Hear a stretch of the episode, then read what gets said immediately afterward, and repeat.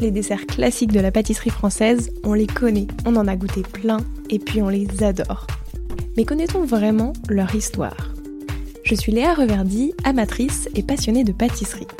Toute l'année, je pars à la rencontre des meilleurs chefs pâtissiers et pâtissières pour comprendre comment ils et elles créent leurs desserts d'exception. Cet été, j'avais envie de découvrir les histoires de ces desserts. Je vous emmène avec moi? C'est parti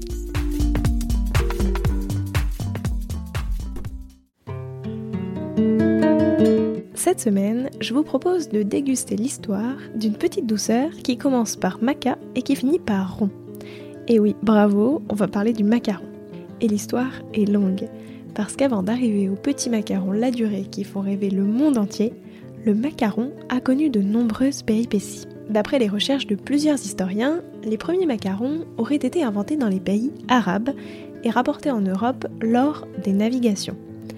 En France, il serait apparu grâce à Catherine de Médicis, encore elle, pendant son mariage avec le duc d'Orléans. Elle aurait effectivement rapporté les macarons italiens en France. Dans les livres, c'est l'écrivain Rabelais qui parle le premier d'une petite pâtisserie ronde aux amandes dans le quart-livre. À l'époque, et aujourd'hui encore, le macaron était une préparation à base d'amandes, de sucre et de blanc d'œuf, mais il n'avait la forme que d'un simple biscuit. Par la suite, de nombreuses régions françaises ont repris et adapté cette recette qui était souvent réalisée dans les couvents. Saint-Émilion, Nancy, tous sont d'ailleurs à découvrir dans la série Papy part en vacances de 2021. Je n'en dis pas plus, je vous laisse en découvrir les histoires par vous-même. Je vous mettrai les liens dans le descriptif de l'épisode. Mais reprenons, en 1930. C'est à cette époque-là que le pâtissier parisien Pierre Desfontaines, qui est le petit cousin du créateur de la maison La Durée, a l'idée d'assembler deux coques de macarons et de les garnir d'une ganache. C'est ainsi que serait né le macaron parisien tel que nous le connaissons aujourd'hui. À partir de ce moment, tout est permis et de nombreux parfums de macarons voient le jour, en gardant toujours une base d'amande. Mais attendez, il y a un mystère qu'on n'a toujours pas éclairci là. Pourquoi est-ce que le macaron est rond? La légende raconte qu'un moine, qui avait l'habitude de pétrir sa pâte d'amande torse nu, s'est un jour endormi sur la pâte, laissant ainsi une trace de son nombril sur le macaron qui devint rond. L'anecdote est certes drôle, mais personne ne peut en prouver la véracité. Aujourd'hui, chaque région continue de réaliser les recettes traditionnelles de leurs fameux macarons. Quant aux macarons parisiens, ils sont réalisés dans de très nombreuses pâtisseries qui s'amusent à en changer les goûts.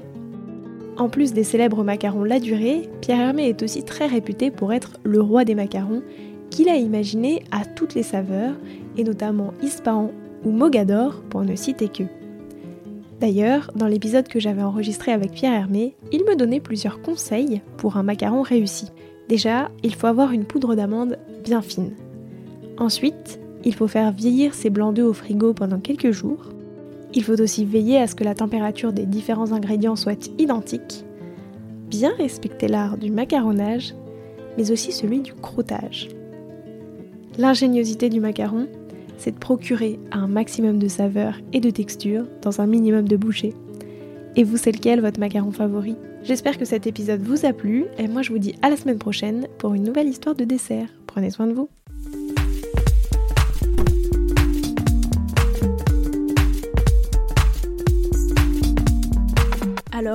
Quel sera votre prochain dessert Merci d'avoir écouté cet épisode jusqu'au bout. S'il vous a plu, n'hésitez pas à le partager aux gourmands qui vous entourent. Et si vous voulez soutenir Papille, deux choses. La première, notez l'épisode 5 étoiles sur Apple Podcast et laissez un joli commentaire.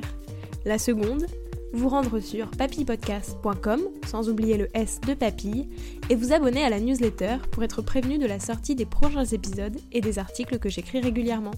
A bientôt